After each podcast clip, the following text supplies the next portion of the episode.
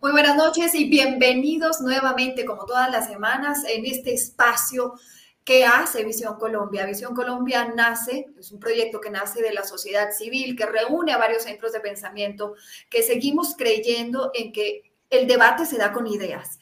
Y este es justamente ese espacio para debatir con ideas, para debatir con argumentos, porque creemos que es posible hacer de Colombia un país soñado pero posible, entre todos tener una visión que nos una, que nos permita trabajar y que nos permita tener un, norte.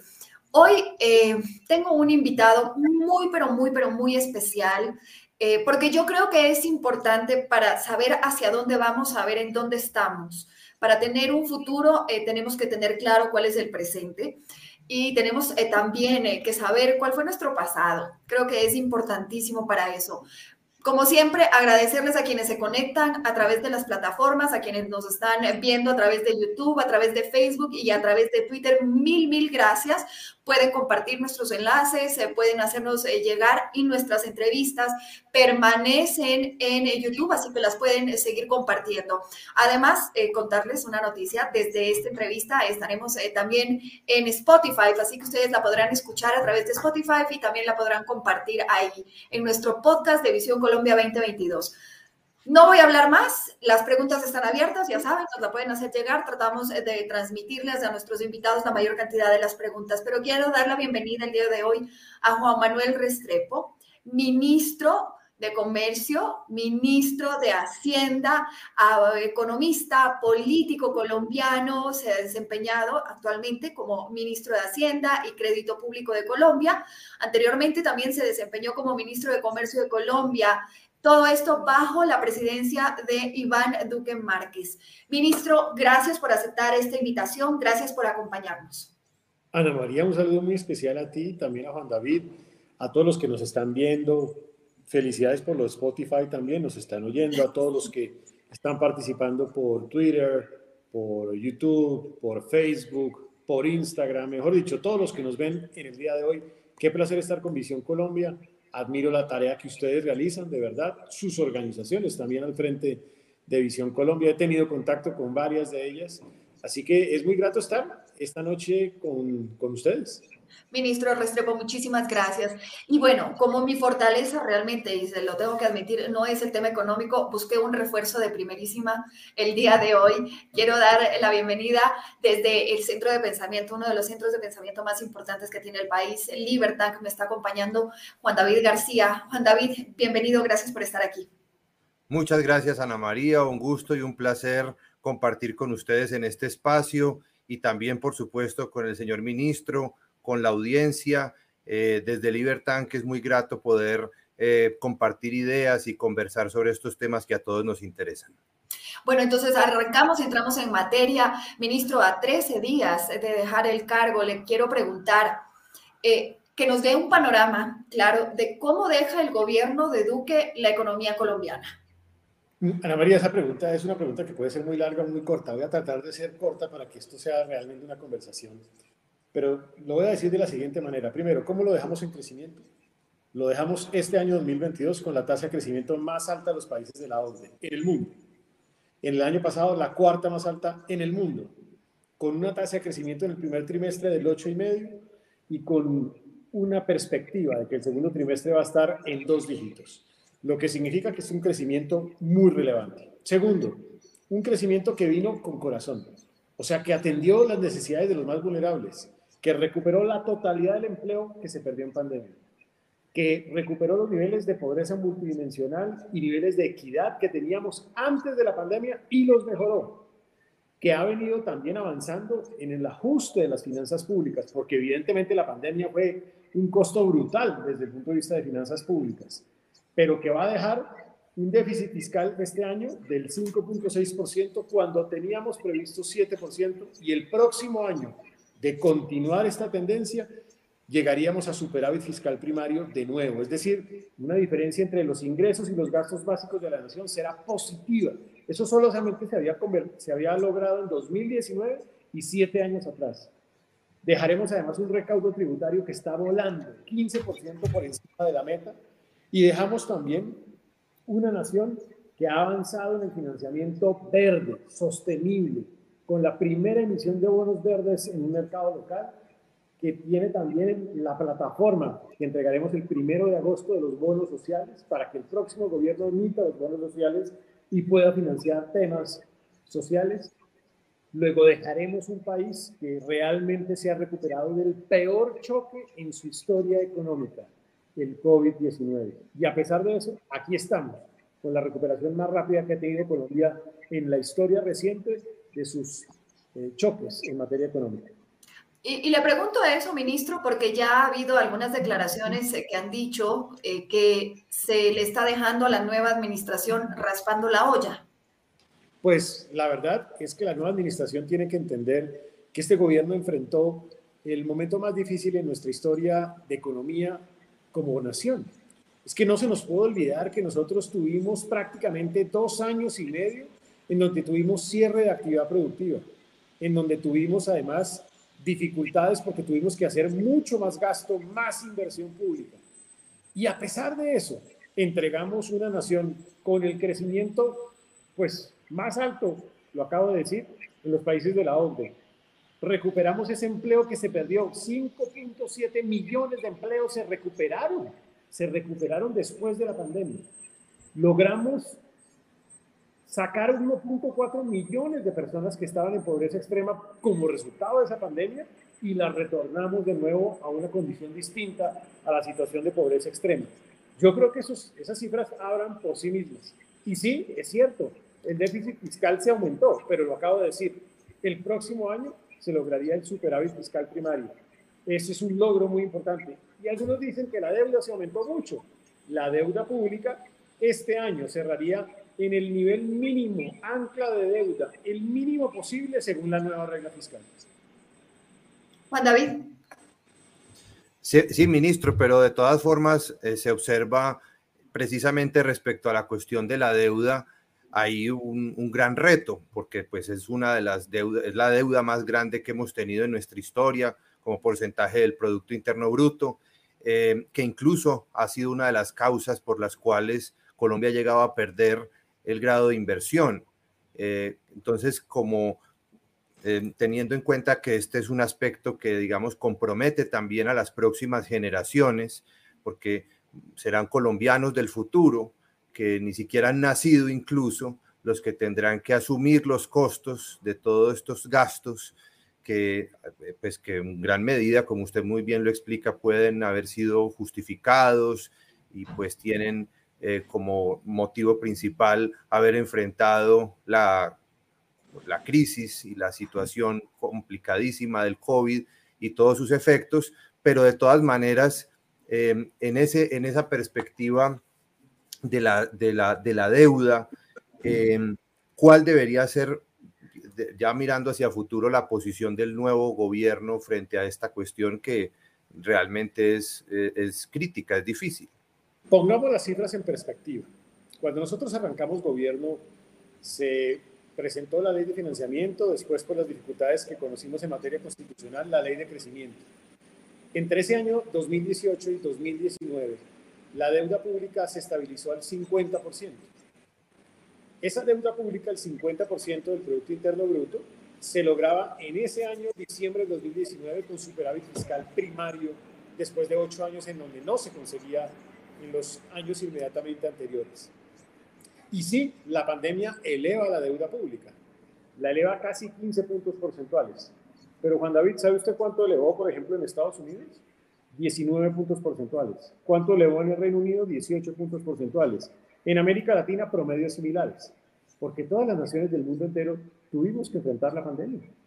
La pandemia realmente pues, fue una situación extraordinaria en donde tuvimos que atender necesidades sentidas, porque de lo contrario no estaríamos en esta conversación.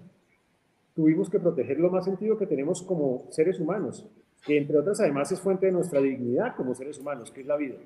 Bien pudiera no haberlo hecho, en cuyo caso, pues tendríamos muchas más personas que hubieran fallecido, muchísimas más.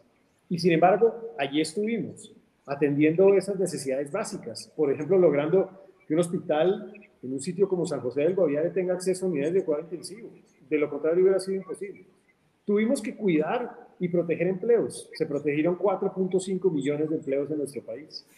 tuvimos que también atender las necesidades de los vulnerables, porque una razón o una realidad es que la pandemia para quienes tienen ahorro, pues es un problema, pero es subsanable. Para quienes no tienen ahorro, para quienes viven en la informalidad, la pandemia es una tragedia. Y esas personas necesitaban transferencias monetarias para enfrentar su día a día. Es que si no, no hubieran tenido con qué satisfacer sus necesidades básicas, por ejemplo, de alimentación o de salud. Luego, claramente sí, la pandemia elevó el déficit fiscal poco más de tres veces y la deuda pública en 15 puntos porcentuales. Llegamos al 65% de deuda pública. Para este año, nosotros teníamos previsto que la deuda pública iba a ser 67% del PIB. Y solamente iba a disminuir hasta el 2032, en donde llegaba al 62.8%. Por eso yo les dije lo que dije anteriormente. Este año va a ser 56.5%, que es en el borde inferior de lo que se espera para un país como Colombia en la regla fiscal. Luego estamos ya dejando una deuda pública muy al nivel mínimo que tendría o necesitaría nuestro país. ¿Qué le corresponde al siguiente gobierno? Seguir la senda, seguir la senda del ajuste gradual de las finanzas públicas, continuar en la senda de disminución del déficit fiscal como prevé el marco fiscal de mediano plazo, para que este año, cerrando en 5.6, baje al 3.6 el próximo año. Cosa que se puede lograr con la ley de inversión social, con la reforma tributaria que ya entregamos al país, que en el fondo era para el siguiente gobierno, era para garantizar la sostenibilidad de mediano y largo plazo, con las generaciones de ingresos, entre otras además provenientes del comportamiento de los commodities, entre otros asuntos. Con ello se llega al 3.6% de déficit fiscal y con ello se logra de nuevo superávit fiscal primario y la deuda pública se logra estabilizar en el nivel mínimo de deuda que requeriría Colombia. Luego, lo que hay que hacer es continuar en esa senda. Ese es el camino trazado. Pero, ahora, ministro, a mí, a mí me, me, llama la atención. Usted dice, hicimos una reforma, una reforma fiscal que en, pocas palabras fue hecha para quien iba a suceder o para la nueva administración, pero resulta que la nueva administración ve la necesidad de nuevamente hacer una reforma tributaria. Sí, lo que yo he dicho abiertamente, incluso en el marco fiscal de mediano plazo anterior, hace un año, cuando a mí me hicieron la, la, pregunta, yo dije, y fui transparente, le dije, mire, con la reforma, con la ley de inversión social o reforma tributaria que yo estoy presentando al Congreso, nosotros logramos sortear dos terceras partes de las necesidades tributarias a corto plazo. Una tercera parte no la logro sortear, necesitaría un esfuerzo tributario. Y lo dije transparentemente en el marco fiscal, con la misma transparencia, con el nuevo marco fiscal que recoge el mejor comportamiento en recaudo tributario, el mejor comportamiento en el crecimiento de la economía, entre otros asuntos. Yo hoy debo decir que a corto plazo las necesidades que teníamos anteriormente ya no existen. Es decir, en el corto plazo no se necesitarían esos recursos adicionales. También he dicho públicamente, y lo reitero aquí, que eso, de todas maneras, es importante señalar, que de existir otros gastos, otras invenciones, que de existir programas adicionales que un gobierno entrante seguramente tiene, pues esos programas van a requerir fuente de financiación. Y esa fuente de financiación, pues seguramente implicará recursos de ingresos adicionales. Ministro, es que eh, ante esta situación el Estado eh, se encuentra ante una disyuntiva. Tiene pues obviamente que recuperar su solvencia cuadrando las cuentas. Y para lograrlo, pues prácticamente podríamos decir que solo hay dos opciones viables. O incrementar sus ingresos a través de más impuestos o reducir el gasto, porque ya vimos la cuestión del endeudamiento, pues que eso también son impuestos futuros. Yo, pues, o nosotros desde Libertad que hemos visto que no se puede salir de una crisis de deuda con más deuda, es precisamente lo que estamos hablando. Y así pues lo ha comprendido la gran mayoría de las familias y de las empresas colombianas que se han apretado el cinturón y que han buscado sanear sus balances. En cambio, el sector público y el gobierno, pues del que usted ha sido ministro y lo ha manejado con gran eh, sabiduría y con gran solvencia en unas circunstancias verdaderamente complejas. Desafortunadamente, contrario a lo que fue la propuesta de campaña del gobierno del presidente Duque, no hemos visto em, una reducción en el gasto. Por ejemplo, continuamos con esas altas consejerías, 14 altas consejerías, un un gasto que yo entiendo, la, pues se comprende perfectamente todo lo que usted ha dicho para atender la cuestión de la pandemia, que incluso había que incrementarlo, pero ¿por qué no correlativamente haber hecho una reducción del tamaño del Estado y su derroche burocrático, que incluso, pues hemos visto que el tamaño del Estado ha crecido en estos años y en términos generales, pues estamos optando por la peor de las dos alternativas que ha mantenido pues una situación compleja de endeudamiento, de desequilibrio presupuestario, pues ¿por qué no pensar en que el, camino es otro?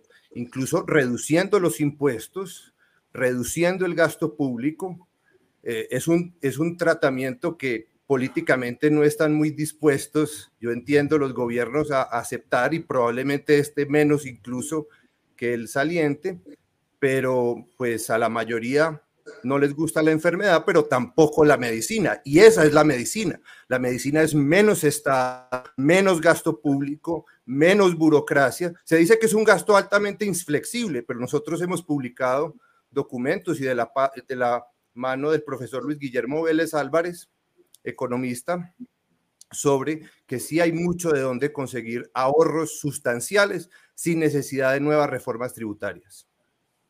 Yo creo que es importante, de nuevo, poner los asuntos en contexto. Es que, digamos, eso teóricamente está muy bien, pero en la práctica, enfrentando una pandemia, pues no necesariamente es cierto.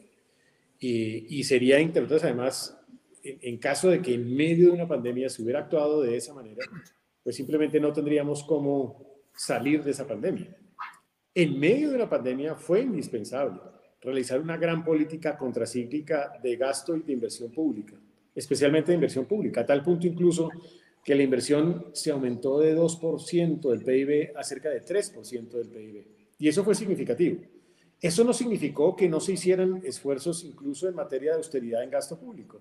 De hecho, después de la ley de inversión social en el primer año, se redujeron gastos en bienes eh, y servicios o se redujeron también transacciones de transferencias no, no establecidas por la ley o la constitución, que representaron en el primer año del orden de 0.8 billones, en el segundo año van a representar cerca de 1.5 billones de pesos. Pero no haber actuado de esa manera hubiera llevado a que el país no aumentara la pobreza del 9 al 15%, sino del 9 al 19%.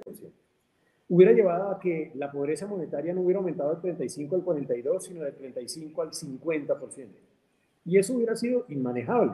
Porque es que no se nos puede olvidar que en medio de una pandemia la sostenibilidad social es posiblemente más importante que la sostenibilidad o que cualquier otro tipo de sostenibilidad. Es porque de lo contrario, sin sostenibilidad social no va a haber sostenibilidad del crecimiento. No hubiera habido.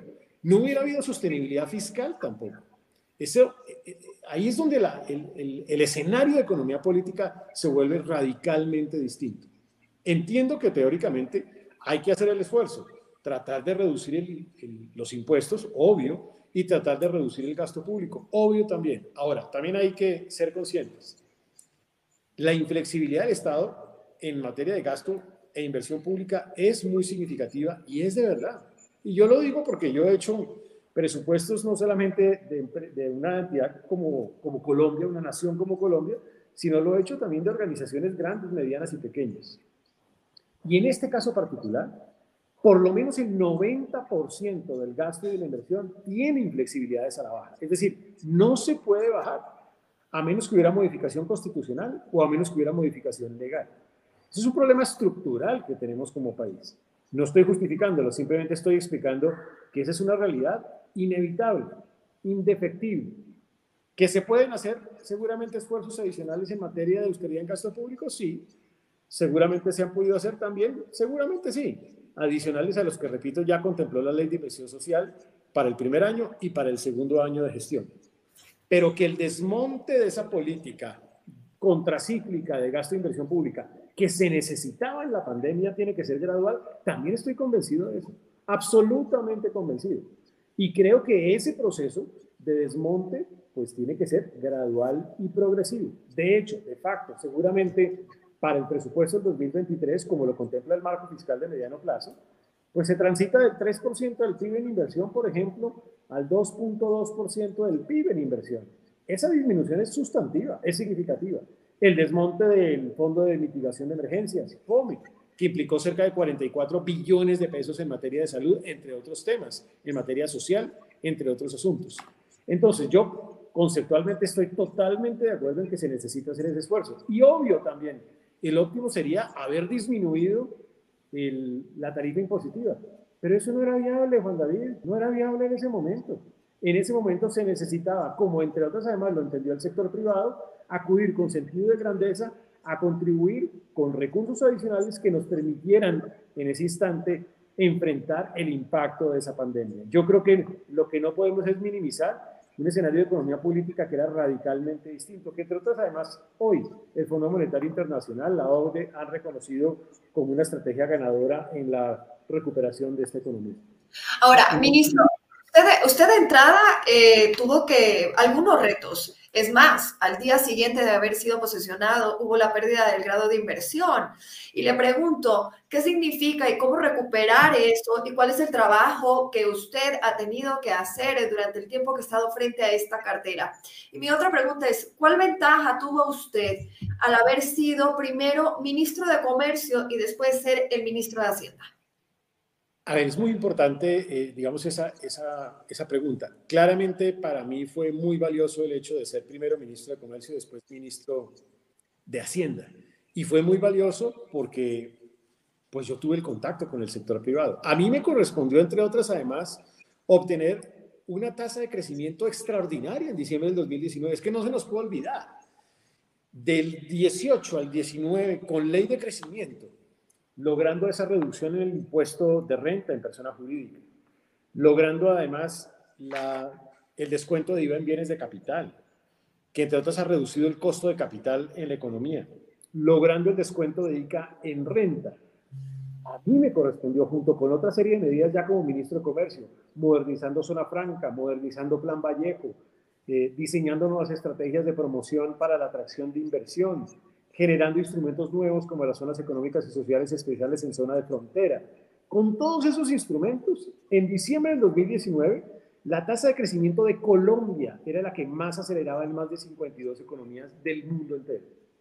Eso era un logro muy importante. El turismo, en ese momento, con el esfuerzo que hicimos en política pública en materia de turismo, tenía la cifra récord en la historia de nuestro país. La industria en enero y febrero del 2020 crecía más del 4% y la perspectiva de crecimiento para el 20 pues iba a ser superior al 4%, cosa que significaba un avance extraordinario. Luego, como gobierno, adoptamos la hoja de ruta que teníamos, entre otras además estructural, en el plan de gobierno que el presidente Duque se comprometió con el país como candidato. Pero en ese momento llega lo inesperado, llega la pandemia y llega con todos los impactos que ello significó, sobre todo los impactos sociales. Ocho años perdimos de nuestros avances en materia de pobreza, en materia de equidad, en materia de empleo en la historia de nuestro país. Inevitablemente. Luego fue muy importante para mí, ya entrando como ministro de Hacienda, entender que la recuperación y el éxito de la recuperación dependía de la recuperación del sector privado, del sector productivo. Porque de principio a fin lo que hemos seguido es una política pro iniciativa privada pro desarrollo de los negocios, pro dinámica productiva, que es el único camino a través del cual se genera empleo y crecimiento en las economías. Y sí, a los, al día siguiente de que yo me posesiono como ministro de Hacienda, dos calificadoras retiran el grado de inversión. Dos distintas a ellas sostienen el grado de inversión. Y me correspondió identificar cuáles eran las recomendaciones de ellos. Y eran tres cosas. Uno, había que crecer y lo estamos logrando. Dos, había que lograr el ajuste de las finanzas públicas y lo hemos venido logrando. Y tres, había que mejorar la balanza en cuenta corriente, en donde todavía tenemos un desafío, pero se ha, venido mejorando. Yo como ministro, exministro de Comercio me siento profundamente orgulloso que hoy las exportaciones no mineras de Colombia, a pesar de la pandemia, son el resultado más alto en la historia de este país. Luego sí hay un proceso de diversificación de fuentes exportadoras y funcionó la estrategia de promoción exportadora, de diplomacia comercial, toda la, estrategia exportadora que diseñamos como país. Pero que falta el desafío, sí, de aquí en adelante. Y siempre lo dije, estamos pavimentando el camino para que un siguiente gobierno, más adelante, cuando pase un poco más y se demuestre un mayor avance en lo que acabo de decir, pueda lograr retornar de nuevo a tener grado de inversión. Juan David. Eh, ministro, usted habló de algo muy importante y es sobre el desmonte gradual de muchas de las políticas eh, comprensibles, sociales, que usted muy bien describe. Em, ¿Cuáles en materia, por ejemplo, de subsidios le parece a usted que se deberían mantener? ¿Cuáles se deberían ir desmontando o cuáles deberían eliminarse en el inmediato futuro? No, por ejemplo, se fueron eliminando el subsidio a la nómina, se fue eliminando el programa de alivio de deudores también que se diseñó con la superintendencia financiera. Eh, muy seguramente habrá que hacer una reflexión que, entre otras, la ley de inversión social contempla para que en el mes de diciembre se evalúen la totalidad de los programas de transferencias monetarias. Eh, cuáles son necesarios, por cuánto tiempo son necesarios, de qué manera son o no son necesarios. Y esa evaluación se contempló desde el primer momento por parte de la ley de inversión social. Los incentivos al empleo, que buscan generar empleo en jóvenes o en mujeres mayores de 28 años, están por tres años. De ahí en adelante, pues hay que ver cuáles eh, pues en principio no se sostendrían, si se sostienen o no, y cuáles son las fuentes de financiación. Programas como, por ejemplo, Matrícula Cero se van a continuar porque tenían el carácter de permanente sobre el principio de que hay que formar capital humano para tener mayor capacidad productiva hacia adelante. La totalidad del FOME, del Fondo de Mitigación de Emergencias, por ejemplo, en materia de salud, pues tiende a desmontarse entre otros programas. Entonces, depende de, cada uno de los casos y ya le, le, corresponderá al siguiente gobierno evaluar cuáles de ellos pues van a continuar y cuáles no. Ministro, yo le pregunto, uno de los logros que usted ha dicho y ha sido muy enfático es en la recuperación del 100% del empleo que se perdió en el COVID-19. Y le pregunto, ¿cuál fue la clave para esa recuperación de empleos y cómo ayudar justamente, o si eso se puede aplicar o se puede replicar de alguna manera para bajar los índices de informalidad tan altos que tiene el país? Yo diría que son dos asuntos complementarios pero distintos, en donde el primer paso era cómo recuperar el empleo perdido en la pandemia, que repito fueron 5.7 millones de empleos. Esa recuperación del empleo implicó un conjunto de estrategias. Primero, el crecimiento mismo. El crecimiento es fuente potencial de empleo, pero no es suficiente. O sea, uno no puede afirmar que solamente creciendo va a generar empleo. No es suficiente. Y en eso creo que es importante señalar que hay que diseñar política proactiva de generación de empleo. ¿Cómo se generó esa otra estrategia? A través de instrumentos. El subsidio a la nómina fue muy importante porque no solamente protegió, sino creó empleo. Y lo digo con conocimiento de causa. Yo he recorrido el país. Como ministro de Hacienda no es común que un ministro de Hacienda esté recorriendo el país. Yo sí lo hice. Y yo hablaba con micro, pequeños, medianos, grandes empresas. Y todos ellos lograron, con ese subsidio, recuperar el empleo, protegerlo y recuperar empleo. De la misma manera, el incentivo que se creó por el cual se cubre eh, parte o se subsidia parte de los costos de seguridad social por un periodo de tiempo, que entre otras además surgió de una conversación mía con los jóvenes, creando la ley de protección social, donde algún joven me decía, mire, yo tengo, estamos en un círculo vicioso. Yo no tengo empleo porque nadie me da la oportunidad de tener una actividad laboral. Pero como no tengo esa oportunidad de tener eh, una actividad laboral, pues simplemente nunca tengo experiencia. Y como no tengo experiencia, nadie me da una oportunidad eh, en una actividad productiva. Entonces, rompimos ese esquema con este subsidio en costos de seguridad social. Y han generado 507 mil empleos en estos seis meses, de los cuales el 75% son de gente joven. Esa estrategia proactiva es fuente potencial muy importante de generación de empleo. Ha sido un instrumento valiosísimo para generar empleo acompañando sectores que estaban muy afectados por la pandemia, turismo, gastronomía, industrias creativas, han sido fuente importantísima de generación de empleo. Desarrollando la estrategia de vivienda de interés social, también la estrategia de infraestructura en 4G y 5G, fuente generadora de empleo también. Todos estos instrumentos han coadyuvado a que la recuperación del empleo ha sido mucho más rápida de la que teníamos previsto. Pero la formalización laboral requiere seguramente algunos otros asuntos estructurales. Allí me devuelvo en la película.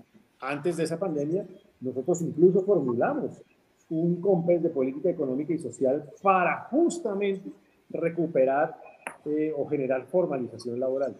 Y ese esfuerzo supuso tres instrumentos. Uno, reducir los costos de ser formal. El mejor mecanismo ha sido el régimen simple el régimen simple cambió el denominado monotributo y hoy en día hay más de 66 mil eh, personas que están en régimen simple, micro y pequeña empresa, sobre todo microempresas. La mitad de ellos vienen de la informalidad, porque ese ha sido un instrumento para reducir esos costos. generar más ingresos o más beneficios por ser formal. Todos estos instrumentos que se han generado a través del programa de Economía para la gente que lidera el Ministerio de Comercio, entre otros temas. Y tener más información sobre la informalidad también ha sido un camino que se ha venido adoptando después de ese congreso. Eh, creo que la formalidad sigue su camino, sigue su marcha, seguramente requerirá ajustes en materia laboral, entre otros temas. Yo creo que eso ya le corresponderá pues, al siguiente gobierno en su implementación. Juan David. En, en materia laboral, siguiendo en la línea de, lo que estamos conversando, se observa eh, obviamente unos niveles altísimos, persistentes de, los, de desempleo con dos dígitos, de informalidad que se ha disparado, que pues, sí, siempre ha sido alta, pero que ha aumentado en estos últimos tiempos.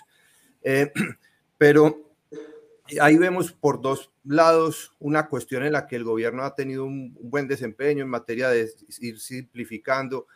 Eh, ahí podría de pronto, no sé, pensarse en una mayor eh, reducción o eliminación de los costos laborales no salariales. No sé qué opina que, pues, que podría intentarse respecto a la regulación del empleo para que se pueda simplificar más la generación de empleo.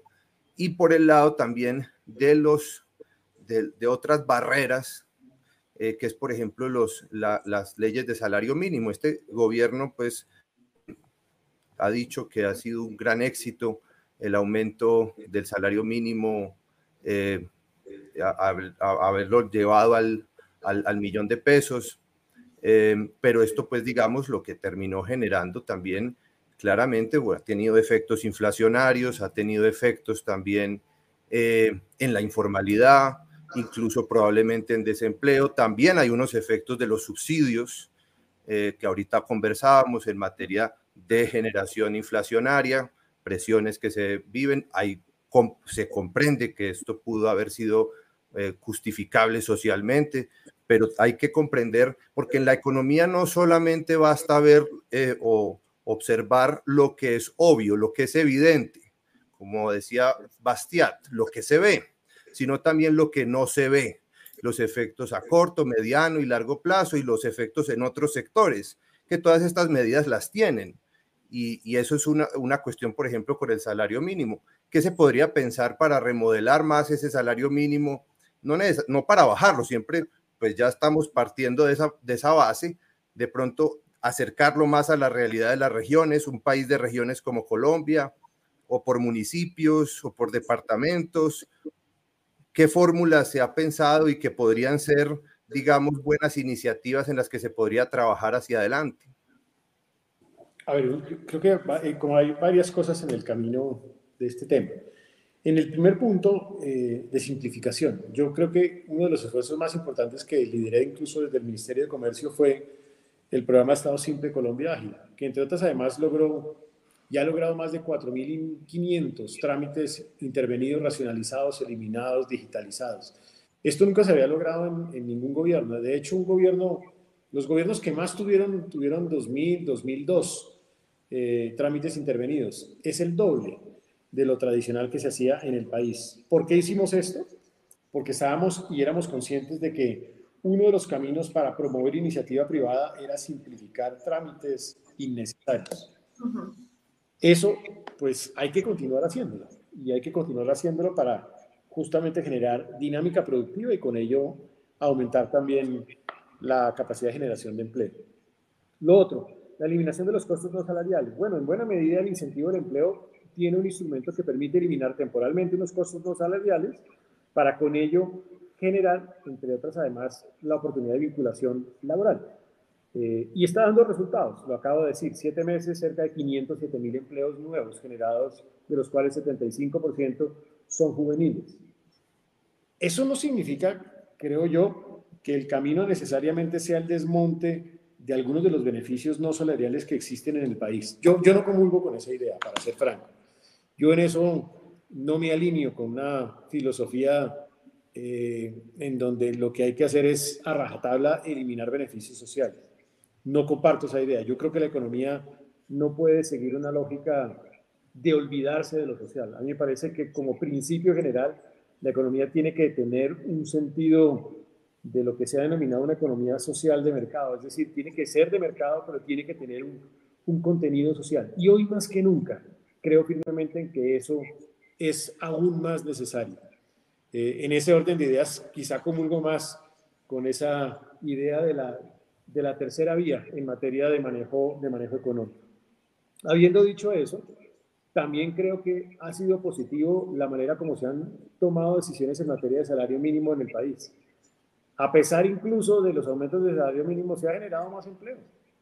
Eh, y creo firmemente en que nosotros tenemos que lograr que la economía empiece también a distribuir parte de su riqueza en los más vulnerables del país. Creo también que hay que seguir trabajando en materia de formalización, sin duda alguna. Eso no me cabe la menor duda. Pero creo que la clase trabajadora pues, necesita también que parte de la riqueza que se genera en el país empiece a distribuirse también en los actores, eh, en los actores trabajadores.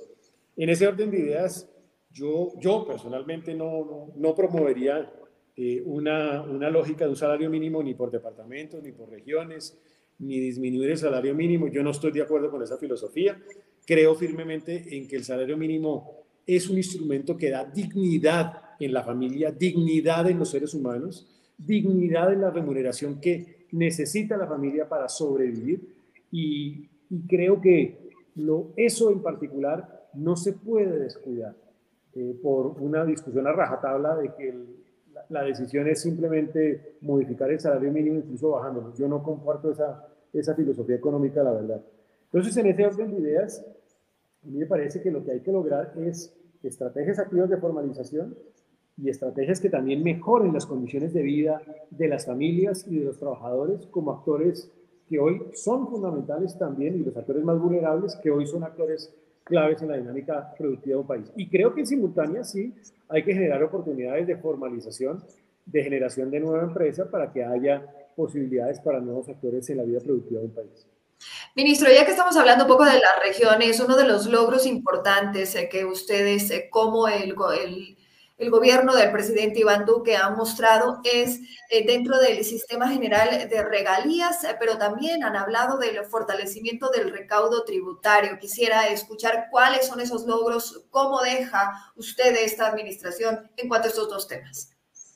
Digamos que en materia de regalías, este gobierno avanzó en la reforma del sistema de regalías, que ha permitido disponer de recursos de casi 33 billones en el último año, en el último bienio, para disponer o para distribuir en los entes territoriales. Esto es importante porque en los entes territoriales, pues en buena medida sus ingresos de regalía son los que le permiten tener capacidades de inversión. Y los entes territoriales están teniendo un muy buen comportamiento en materia de crecimiento. Uno ve entes territoriales creciendo en buen nivel, incluso además logrando recursos de recaudo adicionales. En materia de recaudo público, de recaudo de tributario, Nunca antes se habían logrado las cifras que estamos teniendo en este momento. En el año pasado tuvimos crecimiento por encima de la meta superior al 12-13%. En este año estamos teniendo recaudo tributario superior al 15% contra la meta. Eh, eso significa que pues, el recaudo tributario va volando realmente. Y está volando en renta, está volando en IVA, está volando en la mayoría de los, de los tributos de nuestro país. Esto es positivo porque, entre otras, además, se ha logrado, particularmente con un compromiso de luchar contra ese cáncer que es la corrupción en las finanzas públicas, que se llama la evasión fiscal. Y yo creo que también hay que enfrentar esas formas de ilusión en materia fiscal. Y ello se ha logrado con recaudos importantísimos. Por ejemplo, recaudos del orden de 24 billones de pesos en el año pasado, en el año pasado cuando en los años inmediatamente anteriores habían sido 13, 13.6, 9.6, 6 billones. Es decir, se ha multiplicado casi que por cuatro la lucha contra ese cáncer de la evasión fiscal en Colombia.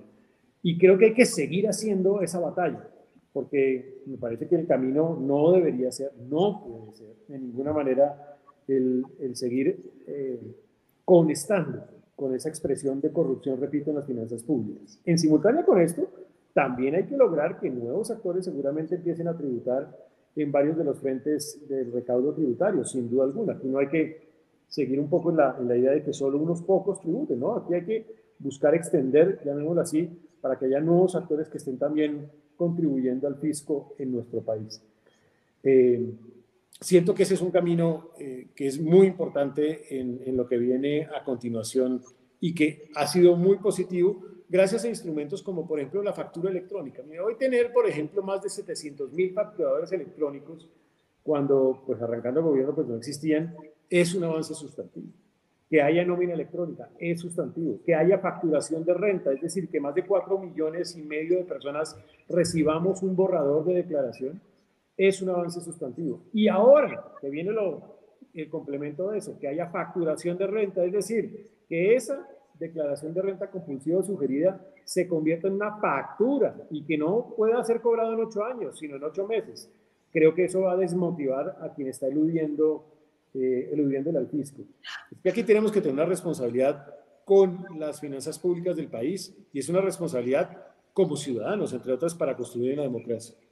Ahora, ministro, justamente con lo que usted está hablando y dice, se debería ampliar ese recaudo, que no sean pocas personas a las que estén eh, pagando, sino que esto se amplíe. Entonces, eh, ¿cómo ve usted o qué ojos ve usted esta nueva reforma que ya se habla, que se viene en camino, en donde las personas que ganen a partir de los 10 millones tendrían que empezar a tributar?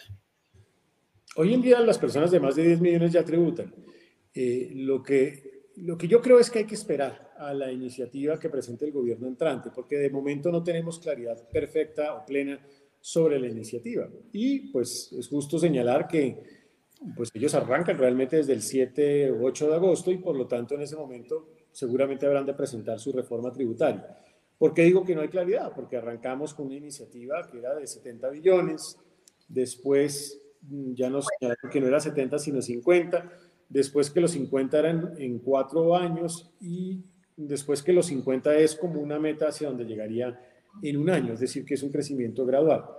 Yo creo que es importante primero precisar el monto y segundo definir el contenido. En el contenido hasta el momento estamos oyendo que hay un impuesto a los productos ultraprocesados y a bebidas azucaradas. Y a bebidas azucaradas. Nosotros en la ley de inversión social contemplamos eh, esa iniciativa. En ese momento generaba un recaudo de 1.6 billones, la mitad de lo cual tiene que ir o debía ir a los entes territoriales, entre otras además porque es un impuesto departamental. Entonces, pues hay que ver qué tanto es el recaudo con eso, que yo calculo... ¿Y por qué no la aplicaron en ese momento, ministro? Porque, porque digamos que en ese momento yo, yo tenía un compromiso con el país. Yo creo, yo cuando hablo, hablo de verdad con sinceridad y con verdad. Entonces yo me comprometí con Colombia a decir, que la reforma que íbamos a hacer no iba a tocar a los más vulnerables, no iba a tocar a la clase media, no iba a tocar a los pensionados. Y evidentemente un impuesto de bebidas azucaradas y un impuesto a ultraprocesados, pues toca a las clases más vulnerables. Lo, acaba de decir el director del DANI. Eh, pues porque está tocando un producto que es consumido por las clases más vulnerables. Entonces, en ese momento yo me sentí que estaba yendo incluso en contravía de esa iniciativa. Segundo, porque esa, esos dos impuestos requieren un ejercicio de consenso muy en profundidad, con partidos políticos, con consumidores, también con productores, con sector productivo, sector empresarial, entre otros actores, y con salud pública. Entonces me parece que tenía un ejercicio de consenso que no se logró. No se logró ese ejercicio de consenso. Entonces, ni construía el consenso, uno, ni tampoco, y, tampoco, y también, perdón, rompía con el principio de no afectar a los, a los más vulnerables y que era mi compromiso, entre otras además, con la ley de inversión social. Entonces, esa fue una de las razones por las cuales no se incluyó en ese momento. Juan David, espérese, me robo una pregunta más eh, que creo que va ligada con esto y le doy paso. Eh, el día sin IVA. El día sin IVA, eh, pues creo que hubo siete u ocho, si no estoy mal, dentro de la administración del de, eh, presidente Iván Duque. Ministro, ¿esto usted calificaría como que fue exitoso? Eh, ¿Y por qué debería o considera usted que debería seguir aplicándose? ¿Por qué? Mira, Ana María, el día sin IVA fue el detonante de la reactivación económica. Y lo digo no yo, lo dice Radar, lo dice Camilo Herrera, entre otras, que es experto en temas de consumo. Es un mecanismo de economía conductual que genera una dinámica positiva de recuperación, de reactivación y de consumo.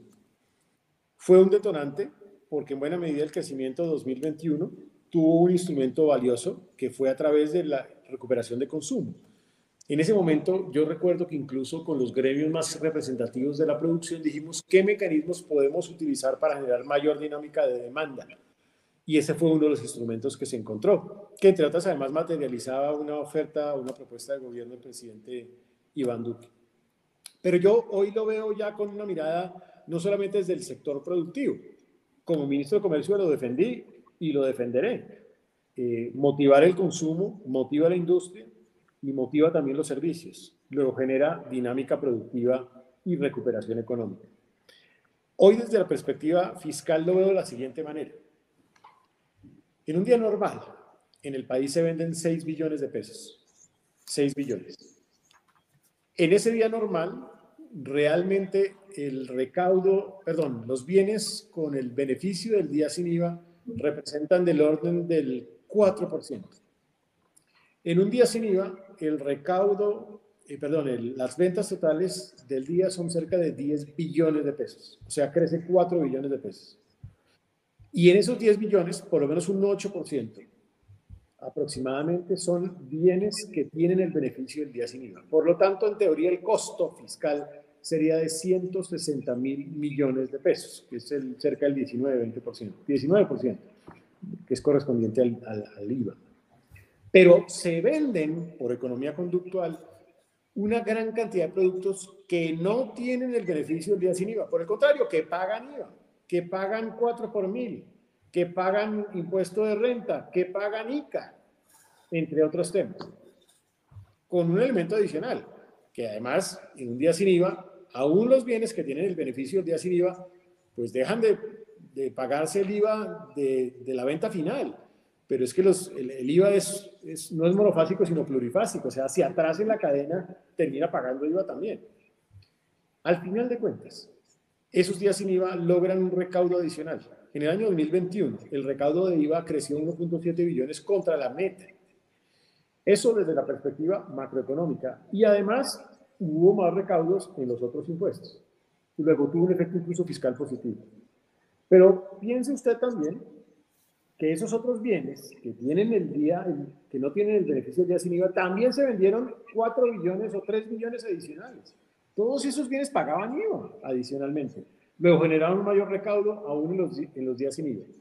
Alguien puede alegar varias cosas. Alguien puede alegar, no, es que el día sin IVA eh, genera que la gente compra en un periodo y deja de comprar en otro y al final, eh, llamémoslo así, cambia su estructura de consumo. Yo hice el ejercicio. Nosotros recorrimos el país hablando con los empresarios, con los tenderos, con comerciantes. Y el ejercicio demuestra que en la empresa el resultado al final es que se vendía más en el año, a pesar de los días sin Por eso lo que quiero decir es que genera una mejor dinámica productiva. Yo creo que pues el día sin IVA es un instrumento valioso. Entiendo perfectamente que el gobierno siguiente, pues por razones políticas, no lo quiera implementar, pero creo que se pierde un buen instrumento que ha sido un instrumento valioso para la recuperación económica. Juan David. Todo esto que acaba de decir el ministro me parece que es un excelente argumento precisamente a favor de la disminución de impuestos. Lo prueba la curva del AFER, como precisamente cuanto más disminuimos los impuestos, más cargas les quitamos a los ciudadanos, a los contribuyentes y a las empresas. Incluso se puede terminar recaudando más. Lo demuestra, por ejemplo, el caso de Estonia con el con el impuesto plano, el flat tax y la disminución tributaria en países como Irlanda, países que han tenido circunstancias incluso peor, han partido de circunstancias peores que las de Colombia. Eh, precisamente ese es el camino de la libertad económica que desafortunadamente, en términos generales, Colombia ha venido perdiendo en indicadores como el, el, índice de libertad económica de la Heritage Foundation, en el que pasamos del año pasado en el puesto 49 al puesto 60 en el mundo, o sea que pues ahí ese no es el camino de los países exitosos, el de menos libertad económica, que es el que probablemente tendremos hacia futuro. Pero entonces mi pregunta es muy concreta.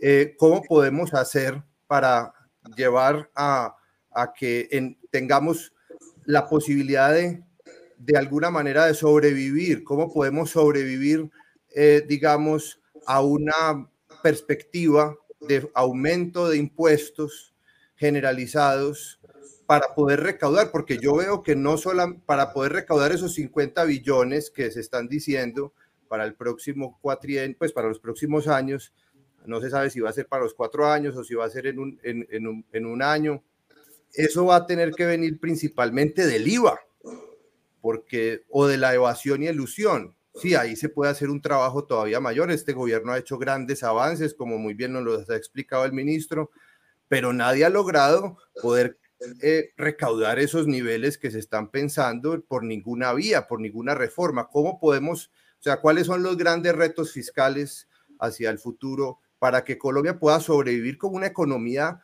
medianamente de mercado, que claramente no lo es, no es una, es una economía considerada moderadamente libre? ¿Cómo podemos sobrevivir así? Porque si quieren que les diga, los países que están en el nivel después de nosotros, de moderadamente moderadamente reprimidos, que son los países, y los reprimidos, que son Venezuela y los países africanos, pues que están en un desastre. Lo que deberíamos hacer es parecernos a los tigres asiáticos, a Irlanda, y como decía Milton Friedman, eh, no hay que hacer lo que los países ricos hacen ahora, que ya son ricos. Ahorita el ministro nos estaba comparando con Estados Unidos y con otros países que sí tienen mayor capacidad de gasto, sino que lo que tenemos que hacer es lo que hicieron esos países cuando eran pobres para volverse ricos. ¿Cómo podemos hacer para ganar en, libertad económica y no seguir por esta senda de deterioro de nuestras libertades económicas? Porque es que nos las está quitando el gobierno. Y, el gobierno del presidente Duque con esta excelente medida de reducción del IVA, perdón, del de sin IVA nos muestra precisamente que es por el camino de la reducción de impuestos que se logra incluso mayor recaudo, como lo mostraba el gran economista Arthur Laffer con su famosa curva. No, y, yo creo que hay que buscar caminos, sin duda alguna, para disminuir la carga impositiva del país. Eso no me cabe la menor duda. De hecho, cuando uno compara la tasa efectiva de tributación en renta antes de este gobierno, aún con la ley de inversión social reciente, de todas maneras hay una disminución. ¿Por qué razón? Porque no solamente se trata de la tasa nominal, sino de la tasa efectiva. Y en la tasa efectiva Colombia tiene un número muy importante y significativo de exenciones, de descuentos de beneficios tributarios que hacen que al final la tasa efectiva de tributación en renta sea eh, pues más benéfica. Pero independientemente de eso, pues eso significa tocar pues varios de los, de los tributos. Y ahí es donde pues hay que tener en consideración el contexto social, económico y político. Eh, por ejemplo, siempre se ha generado la discusión sobre el tema del IVA. El IVA o en el tema del IVA la posibilidad de tener menos tarifas diferenciadas, o única tarifa o pocas tarifas. Eh, ese ha sido un asunto que ha estado siempre en la discusión, pero ustedes vieron el, el, escenario de contexto social y político que se generó como resultado de la discusión sobre este asunto. Eh, en renta se ha hablado del tema de personas naturales, cómo lograr más personas naturales que estén contribuyendo al fisco.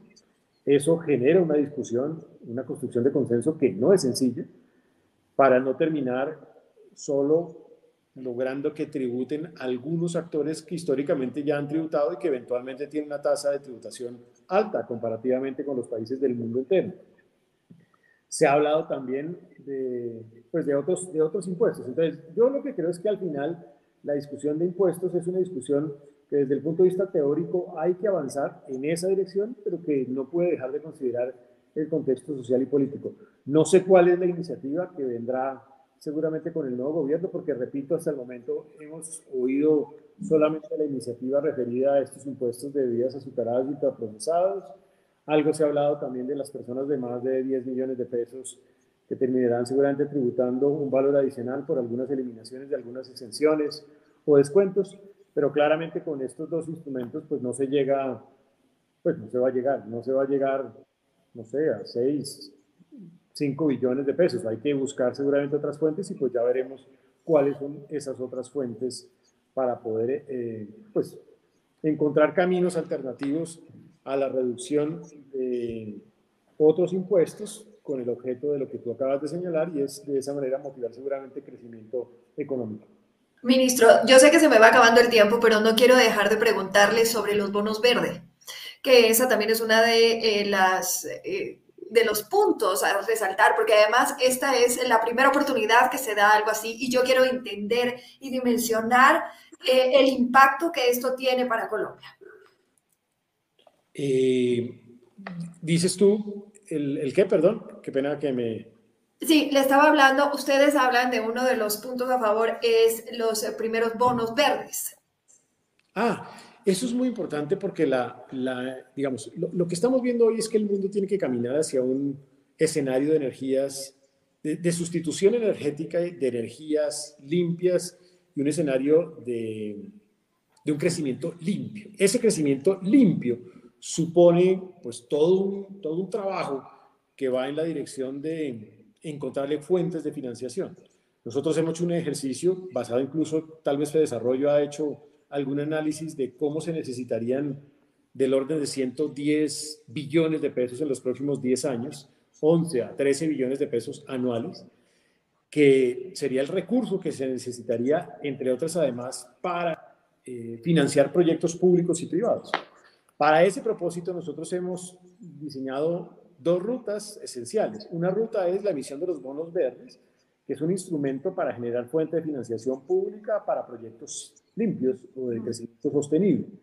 Pero simultáneamente con esto se expidió también la taxonomía verde, que es otro instrumento a través del cual se identifica qué es verdaderamente un impuesto verde y qué no lo es. Eh, con lo cual, pues se necesita pues, avanzar realmente en que ese esfuerzo de la taxonomía verde permita eliminar eso que se denomina el greenwashing y de esa manera contribuir a que haya un crecimiento sostenible tanto en el sector privado como en el sector público. Fuimos el cuarto país en el mundo en tener taxonomía verde, segundo en América, eh, segundo en América Latina, y fuimos el segundo país en emitir bonos verdes, primero en un mercado local. Hemos emitido ya casi 2 billones de pesos, con lo cual hemos venido financiando proyectos como por ejemplo esa revolución energética de transitar un país de 40 megavatios a 2.500 megavatios de energías renovables no convencionales, porque el mundo tiene que transitar hacia ser sostenible. Es decir, eso sí o sí tiene que ser un camino. Ministro, no le voy a robar más tiempo. Eh, Juan David, no sé si tienes alguna última pregunta muy cortica para el ministro. No, no, agradecerle al ministro por todos sus aportes y sus claridades. Ministro, yo tengo que finalizar, pero sí quiero cerrar diciéndole que pues de verdad le agradecemos por su tiempo. Eh, ministro, rápidamente, ¿qué le quedó pendiente? ¿Le queda algo pendiente que uno dice, ah, me faltó tiempo para eso? Mm, digamos tiempo y voluntad de aprobación en el Congreso de la República. Nosotros le entregamos al Congreso de la República un proyecto de ley que era el proyecto de financiamiento para todos, un proyecto que buscaba generar mecanismos para enfrentar eso que en mi opinión es una forma de esclavitud moderna, que es el gota a gota o el pagadiario, que buscaba generar mecanismos de financiación con garantías por parte del Estado, eh, con algún apoyo por parte del Estado, pensando en el microempresario, pensando en el campesino, pensando en esa persona que tiene acceso hoy a esas formas de gota a gota y pagadiario que realmente son abusivas. Esa iniciativa, que también tenía un mecanismo de mordización del mercado de capitales, que recogía parte de las recomendaciones del mercado de capitales, que modernizaba también el sistema asegurador, pues no tuvo tránsito en el Congreso de la República, tristemente. Me parece que hacia allá hay que avanzar. Colombia no puede seguir sosteniendo los niveles de financiación que tiene por mecanismos como el gota a gota y el pagadiario, como hoy en día los tiene. Entonces me parece que, es muy importante el, el poder avanzar en ello. Eso se me quedó entre el tintero en mi gestión, llamémoslo así como ministro de Hacienda. Seguramente hay otros temas en materia pensional que requerirán eh, ajustes hacia adelante como país y pues ya veremos lo que el siguiente gobierno pueda proponer. Ministro, ¿cómo le vamos a ver ahora el 8 de agosto? Yo digo que me van a ver, como digo yo, en el sector privado, privado de ingresos, privado de empleo, privado de trabajo, privado de responsabilidades y privado de llamadas. No, con seguridad, con seguridad. Eh, ministro, ¿alguna, ¿algún interés por continuar en la vida política? ¿Se ve dentro de la vida política? Yo no, yo no soy tan político, la verdad. Yo soy un técnico y me he sostenido de esa manera. Evidentemente he tenido que lidiar con el tema, con el mundo de lo político. Yo creo que la política hay que transformarla en Colombia. Yo creo que la política hay que de verdad ponerle la P mayúscula, aquella que busca el bien común sobre el bien particular y hay que renovarla completamente. Yo siento que el escenario que estamos viviendo es un escenario en donde hay que transformar la forma como se presta el servicio de lo público en la búsqueda de ese bien común y no de los bienes particulares, y eso implica una transformación de la política. Entonces, al final, de pronto me quedo tal vez en el mundo de lo técnico. Bueno, ministro, yo le recomiendo que no diga que está desempleado, porque la última persona que dijo que estaba desempleado buscando trabajo va a ser ahora futuro ministro. Eh, Entonces, no, ministro, de verdad, únicamente agradecerle muchísimo, eh, realmente agradecerle por el trabajo incansable eh, que ha hecho durante este tiempo, durante esta administración. Eh, sabemos lo que eso significa, reconocemos, creo que son pocas personas las que se miden a un trabajo de ese nivel.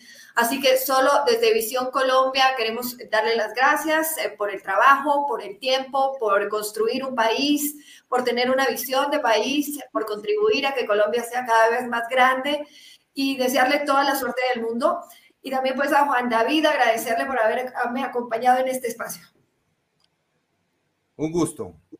Muchas gracias Juan David, muchas gracias Ana María, muchas gracias a todos los que nos están viendo. Es un placer haber estado con ustedes y sigan construyendo país allí desde Visión Colombia 2022. Gracias. Y a todos quienes nos acompañan esta noche, mil y mil gracias por haber estado conectados con nosotros. Queda el enlace, queda, puede compartir nuestra entrevista y nos puede también escuchar desde ahora en Spotify. Que tengan una feliz noche. Hasta luego.